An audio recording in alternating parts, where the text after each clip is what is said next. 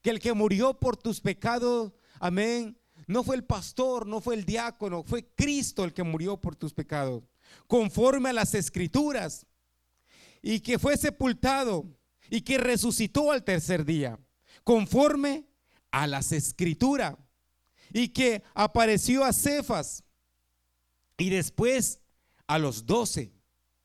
Después apareció a más y después apareció a más de 500 hermanos a la vez, de los cuales muchos viven aún en el tiempo que se estaba escribiendo esta carta.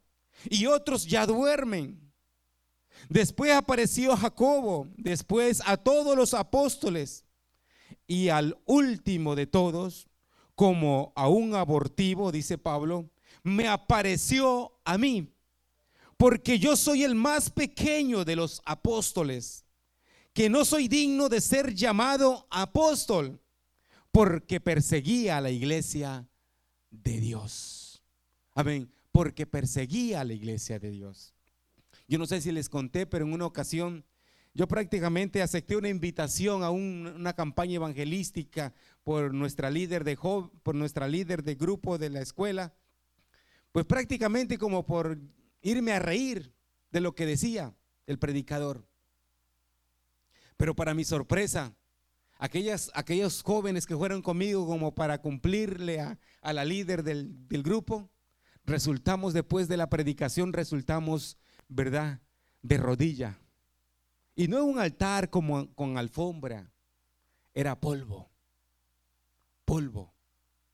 Y creo que polvo con lodo porque acababa como de llover. Mis hermanos, ahí en esa tierra me arrodillé y le entregué mi vida al Señor.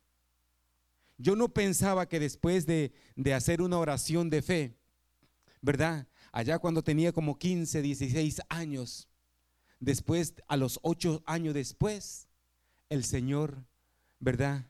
Tocara a mi puerta una vez más y me dijo que le entregara mi vida, que era hora de entregarle la vida.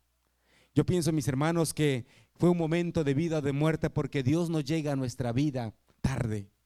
Dios llega a nuestra vida justo a tiempo. Justo a tiempo. Como quizás hoy, hoy te puedes decir el Señor, yo estoy a la puerta y llamo. Si alguno oye mi voz y abre la puerta, entraré a Él, cenaré con Él y Él conmigo. El Señor está a la puerta y el Señor está tocando. Amén. Y hoy este evangelio glorioso, porque este evangelio, mis hermanos, es glorioso. Amén. Este evangelio es glorioso, ¿por qué? Este evangelio es glorioso por su procedencia. Amén. Porque porque no es inventado por los hombres. Este evangelio es glorioso. Amén. Porque Jesucristo, el Dios que que el Dios de de reyes y Señor de señores, estando en su trono de gloria, dice la Biblia que no estimó el ser igual a Dios como cosa a que aferrarse. Él se hubiera aferrado a ser Dios y se hubiera quedado en su trono de gloria, allá arriba en los cielos, en su trono de gloria, pero la Biblia dice que no se aferró a ser igual a Dios como cosa que aferrarse, sino que se despojó a sí mismo. A Dios nadie lo despojó, a Jesucristo nadie lo despojó. Él se despojó a sí mismo. Dice, tomando forma de siervo. ¿Por qué de siervo? Porque era un cordero que tenía que pagar por los pecados. Y en el Antiguo Testamento, en, la ley, era cubrir ese pecado. Jesucristo vino una sola vez y para siempre ¿verdad? Para perdonar todos los pecados, no para cubrirlos. Por eso Juan el Bautista dijo, he aquí el Cordero de Dios que quita los pecados del mundo, no los cubre, los quita por completo. Eso, mis hermanos, es sinónimo de alegría, de gozo. Siéntase gozoso porque cuando usted recibió al Señor Jesucristo, ¿verdad? Cuando usted aceptó al Señor y cuando lo bautizaron en ese nombre que fue sobre que es sobre todo nombre y ese nombre fue invocado sobre usted, usted sus pecados les fueron perdonados. Porque para eso es el bautizo, para perdón de los pecados. Amén. Gloria a Dios, gloria al nombre de Jesús. Por eso Pablo dijo a los romanos en Romano 1:1, Pablo, siervo de Jesucristo, llamado a ser apóstol, apartado para el evangelio de Dios. Este evangelio no es de los hombres, este es el, el evangelio de Dios.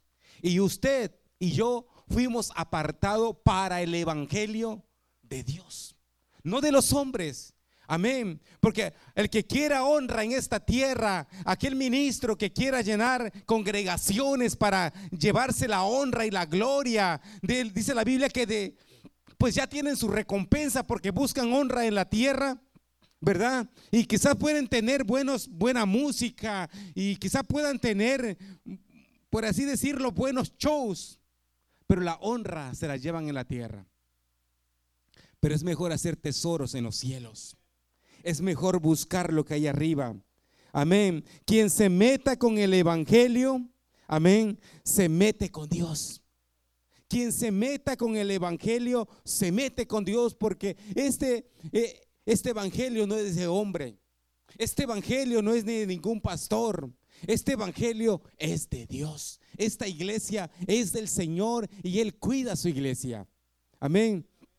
Por eso mis hermanos allá eh, ¿Recuerdan de Pedro y Juan? En una ocasión que fueron, iban al templo a orar y se encontraron a un hombre, ¿verdad? Paralítico, que les pidió una moneda. Mas Pedro le dijo, no tengo plata ni oro, pero lo que tengo te doy. En el nombre de Jesucristo sé salvo. Y este hombre fue salvo, ¿verdad? Por esta causa hubo un gran alboroto en la ciudad. Y, fueron, fueron tomados y fueron llevados ante el concilio y les prohibieron que predicaran en el nombre de Jesús.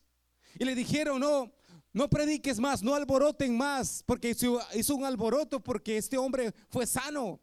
Porque la gente estaba acostumbrado de ver a este paralítico domingo tras domingo, quizás fuera de la iglesia llamada la hermosa, eh, quizás se acostumbraban con darle una moneda, darle un agua, darle un banano, ¿verdad? Ya se habían acostumbrado. llegamos a muchas veces a acostumbrarnos a ver la necesidad y no tener compasión por el que tiene necesidad.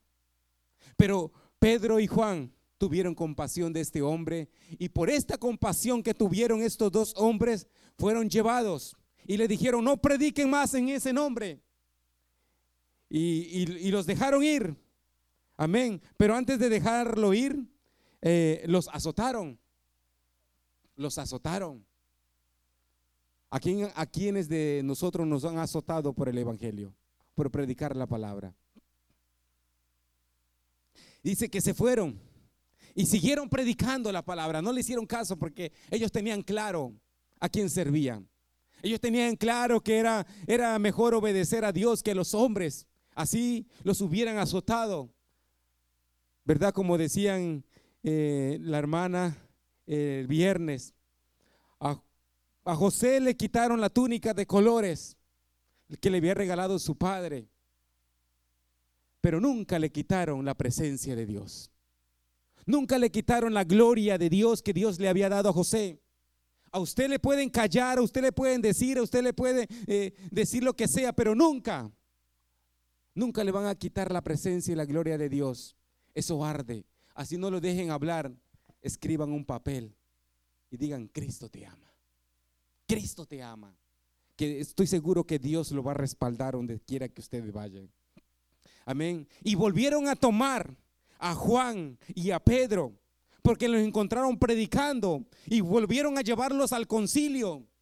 Y ahí Pedro tomó la palabra y dijo estas y dijo estas palabras allá en Hechos 5:29 dijo estas palabras. Respondiendo Pedro y, los apóstoles dijeron, es necesario obedecer a Dios antes que a los hombres. el Dios de nuestros padres levantó a Jesús, a quien vosotros matasteis, colgándole en un madero. A este Dios ha exaltado con su diestra por príncipe y salvador, para dar a Israel arrepentimiento y perdón de pecados. Para eso vino nuestro Señor Jesucristo. Amén, para dar arrepentimiento y perdón de pecados. Y nosotros somos testigos suyos de estas cosas, dicen los discípulos. Y también el Espíritu Santo, el cual ha dado Dios a los que le obedecen. El cual ha dado Dios a los que le obedecen. Ellos, oyendo esto, se enfurecían y querían matarlos. No solamente azotarlos, por tal de callarlos, por tal de que este evangelio no sea expandido por tal de que este evangelio, de que, de que turbara la ciudad con el evangelio, los quería matar. Entonces todo el pueblo mandó, perdón, ¿por dónde voy? Aquí. Entonces, llevándose, llevándoselo al concilio, un fariseo, se levantó un fariseo llamado Gamaliel, dice, doctor de la ley venerado de todo el pueblo. Se levantó un hombre docto de la ley. Venerados, dice, por todo, era respetado por todo porque era un maestro de la ley. Era de respeto este hombre. Y se levantó en medio de todos ahí. Dice, y mandó que se sacasen fuera por un momento los apóstoles que estaban siendo juzgados. Y luego dijo, varones israelitas, mirad por vosotros lo que vais a hacer respecto a estos hombres. Miren bien lo que van a hacer con estos hombres. Porque antes de estos días se levantó Teudas diciendo que era alguien. A este se unió un número como de 400 hombres, pero él fue muerto y todos los que le obedecían fueron dispersos y reducidos a nada. Después de este, se levantó Judas el Galileo en los días del censo y llevó en pos de sí a mucho pueblo. Muchos le perseguían al tal hasta Judas el Galileo. Dice, pereció también él y todos los que le obedecían fueron dispersos. Ahora os digo, apartaos de estos hombres y dejarlos. Porque si este consejo o esta obra es de los hombres, se desvanecerá. Mas si es de Dios, no lo podáis, no lo podéis destruir. No sé, no seas tal vez que seas hallado, ¿verdad? Luchando contra Dios. ¿Entendieron? ¿Verdad? No estén, dejen estos hombres ir. Si, esto, si esta palabra que ellos traen es de Dios, o es de hombre, si es de hombre, se van a morir y, eso se va a acabar. Pero si es de hombre, si esta palabra es de Dios, ustedes no la van a poder acabar. Pedro y Juan murieron hace como dos mil años atrás. Y este evangelio se sigue predicando. Se murieron todos los apóstoles, dieron su vida ¿verdad? De una manera cruel. Fueron ahorcados, fueron degollados, fueron muertos a piedras, dieron su vida por el Evangelio. Y este Evangelio se sigue predicando la palabra del Señor. Hace más de dos mil años, mis hermanos, y se murieron, ¿verdad? ¿Cuántos, ¿Cuántos predicadores no han pasado por esta iglesia?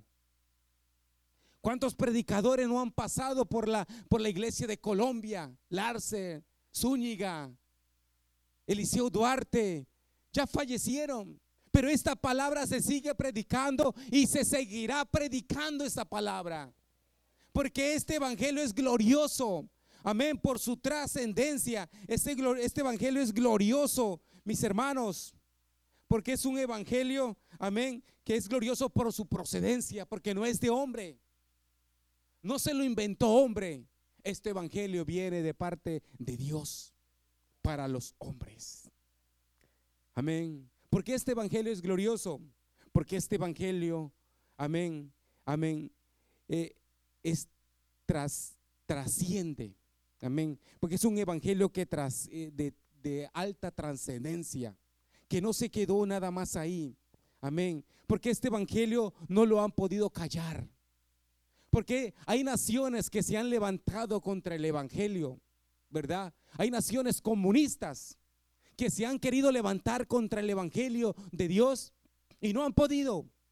Se les metió se les metió y ahí allá en esos países comunistas, llámese eh, China, llámese Rusia, llámese como se llame, estoy seguro que allá hay hombres predicando la palabra de Dios. Allá hay hombres y mujeres alabando y glorificando al Señor Jesucristo. Así sea en silencio, así sea por señas, pero están recibiendo la palabra de Dios. Se les metió por la cocina si cerraron la puerta de enfrente porque este Evangelio es glorioso. Este Evangelio es glorioso, mis hermanos, y es trascendente, que no tiene frontera, ¿verdad? Que no respeta raza social, que no respeta, ¿verdad? Que tú vivas en un extracto alto, ¿verdad? Que seas rico, que seas pobre. ¿verdad? La Biblia dice cuál difícil es que entre un rico en el reino de los cielos. Sí es difícil, pero no imposible, porque este evangelio, mis hermanos, la puerta está abierto para todas para todos.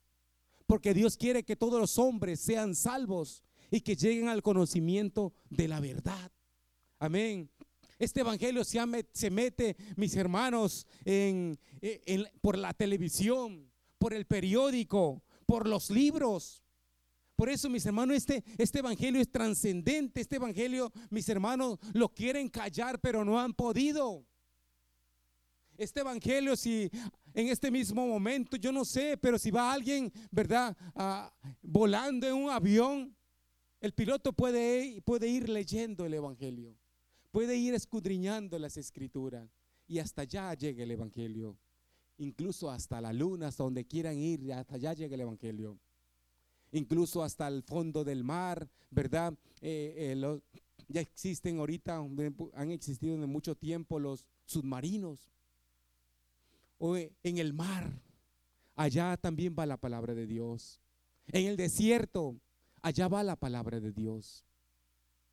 En, el idioma que usted quiera, ¿verdad? En las traducciones, hay todas las tradiciones, hay, hay idiomas, inglés, español, portugués, ¿verdad? Pero hay también dialectos, muchos dialectos que también en eso es traducida la palabra de Dios. Porque este evangelio, el Señor dijo, y por todo el mundo. Ustedes solamente vayan, que yo me encargo del resto. ¿Verdad? Dios se ha encargado de darle sabiduría a los hombres para traducir la palabra de Dios. Para traducir la palabra de Dios. Yo me acuerdo que cuando estábamos eh, en Nueva York, íbamos a predicar a las cárceles con el hermano Jenner Puente y otros hermanos. Nos metíamos a la cárcel ahí de Manhattan, donde ponían a los presos eh, de alta peligrosidad. Esos hombres de alta peligrosidad a nosotros nos dejaban entrar, presentábamos ID, era un, requisito y nos, pasaba un scan para limpiarnos y llevábamos algo, ¿verdad? Y teníamos que dejar teléfono y todos afuera, cartera en un closet y entrábamos a predicar la palabra. Ahí en ese lugar veíamos entrar a hombres con diferentes, de diferentes eh, ropa, de diferentes colores.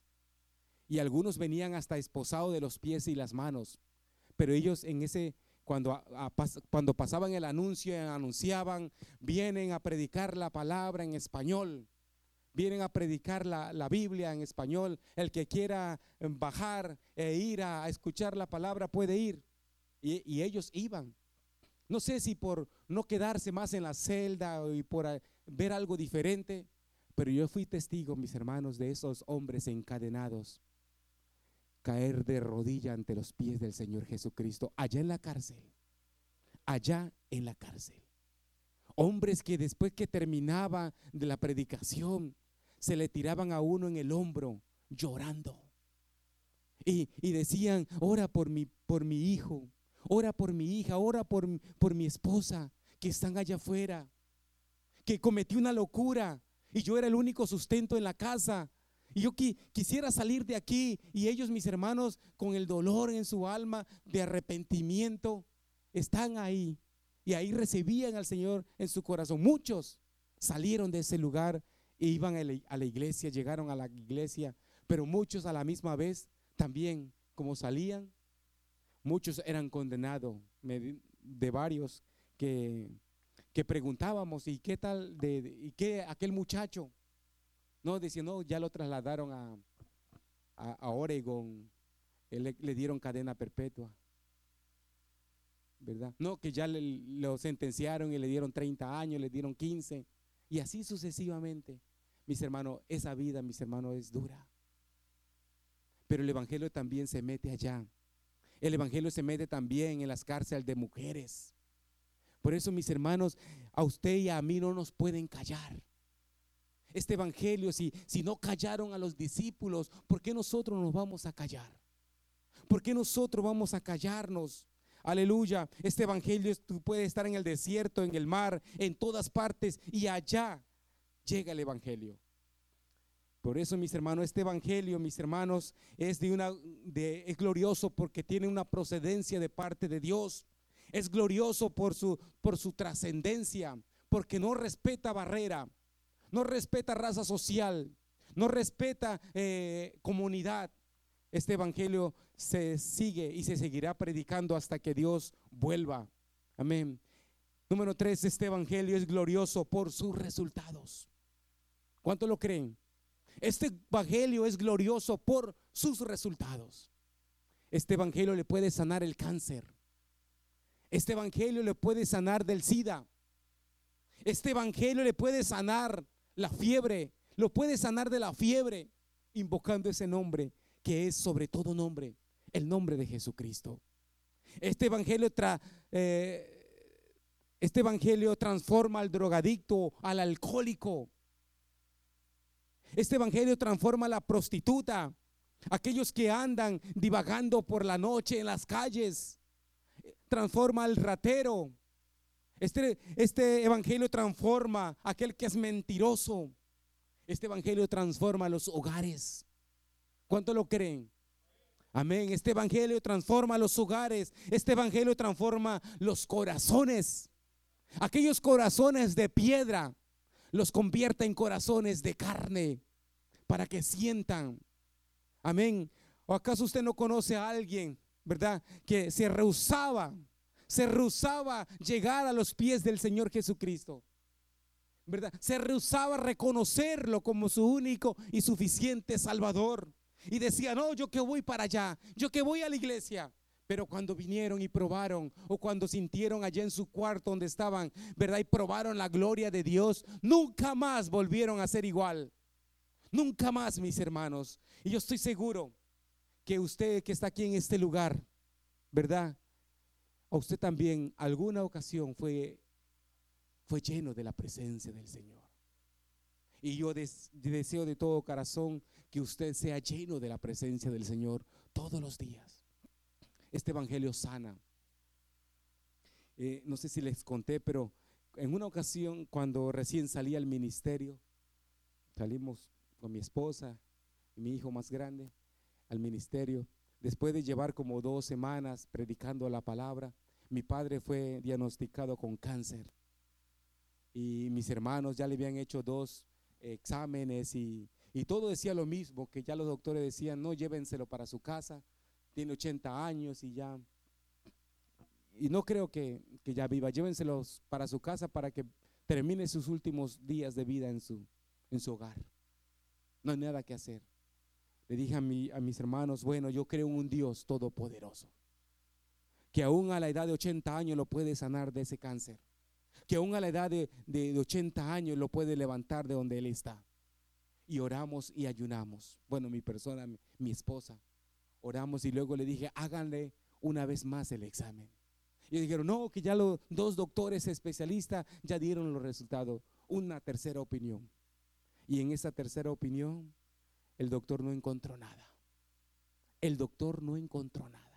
lo sanó. Simplemente dijo, no, que eh, tiene una obstrucción y que se la voy a, le, voy a, limpiar algo y, y, ya.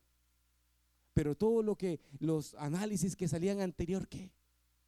El, el Evangelio, mis hermanos, el Señor Jesucristo sanó a mi padre de cáncer.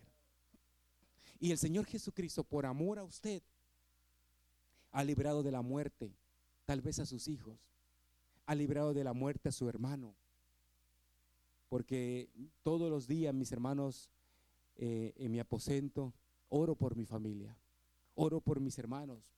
Mis hermanos han tenido accidentes automovilísticos como para que no quedara nadie en vivo. Estaba yo también, después de un año, eh, un hermano se accidentó y el carro hecho pedazos. Eh, la foto, eso no, eso se dio no sé cuántas vueltas y él salió ileso. Salió ileso. ¿Por qué? Porque las oraciones suyas, las oraciones de una madre, guardan a los hijos. Guardan a los hijos por amor a usted. Por amor a usted. Amén. ¿Cuántos dan gloria al nombre de Jesús? Amén. Por eso, mis hermanos, eh, Timoteo, Pablo le dijo a Timoteo, según el glorioso evangelio de Dios bendito, que a mí me ha sido encomendado. Dice, según el glorioso evangelio bendito que a mí me ha sido encomendado. Este evangelio, mis hermanos, es bendito. Y que el Señor nos lo encomendó a nosotros. Se aproxima así una, una campaña evangelística, un domingo de predicación, ¿verdad? Pero nosotros, mis hermanos, no nos podemos callar. No nos guardemos lo que Dios nos ha dado. Y si tú has llegado a este lugar, déjame decirte que Dios te ama. Que Dios tiene algo lindo para ti. Que, que, lo, que lo tuyo no se terminó cuando dejaste de asistir a la iglesia. Que lo tuyo no se terminó ahí. Dios tiene un plan contigo. Dios desde siempre ha tenido un plan con su iglesia. Nada más que el Señor nos ha dado a nosotros la palabra de libre albedrío, del poder de decidir entre lo bueno y lo malo. Que nos hemos equivocado, todos nos equivocamos, aún viniendo a la iglesia. ¿Verdad? Por ahí, aún estando en la, congregación, nos equivocamos. Aún en, los hogares hay dificultades. Después que nos bautizamos, eh, hemos cometido errores. Claro que algunos los cometemos y, vamos ante la presencia del Señor y le decimos, Señor, perdóname, aquí estoy, vuelvo vuelvo a encaminarme otra vez. Porque comprendo que hay caminos que al hombre le parecen derecho, pero su fin es camino de muerte. Llego y, a veces eh, eh, nos ha pasado como al hijo pródigo, que llega el momento en cuan, que, te sientes como acorralado, como que, que que lo que estás haciendo no tiene sentido. Como aquel hijo pródigo que estaba ya cuidando cerdos. Yo no sé, pero para un judío el cuidar cerdo era como algo bajo. Solamente era para venderlos, porque ellos no, pues la carne ni la comían. Y ahora, yo no sé quién, quién ha cuidado cerdo, quién ha tenido cerdos, pero ese olor de cerdo, mis hermanos, es algo que bien feo bien feo. Y este hombre, cuidando los cerdos, deseaba, deseaba comer de las algarrobas, de la comida. Las algarrobas es una cosa amarga que comían los cerdos. Y él deseaba llenarse su vientre de las algarrobas que comían los cerdos. Pero ni aun eso. Pero él dice que volviendo en sí, dijo, Padre, en la casa de mi Padre hay mucha abundancia de pan y yo aquí perezco de hambre. Yo aquí con deseando, deseando comer de lo que comen los cerdos. Si mi padre tiene abundancia de pan, abundancia de comida. El Salmo 23 me dice, aderezas mesas, aderezas mesas, tengo muchas mesas llenas, aderezas mesas delante de mí en presencia de mis angustiadores. Tengo un banquete de mí grande, que no tengo que pedirle a ninguno. Mi Padre Celestial me lo da, así como los pajaritos son vestidos y son dados de comer por su Padre Celestial, ¿cuánto más a nosotros? Pero a veces sí nos hace falta la fe. Por eso el Señor le dijo, hombres de poca fe. Por eso, mis hermanos, para terminar, qué bueno que el día de hoy, si a usted le hace falta fe, que le diga al Señor, Señor, aumentame la fe. Gracias, y le diga al Señor, gracias Señor Jesús por este evangelio glorioso. Gracias Señor Jesús por este evangelio eh, que es trascendente, porque no, no proviene de hombre, ¿verdad? Que este evangelio que no lo para nadie.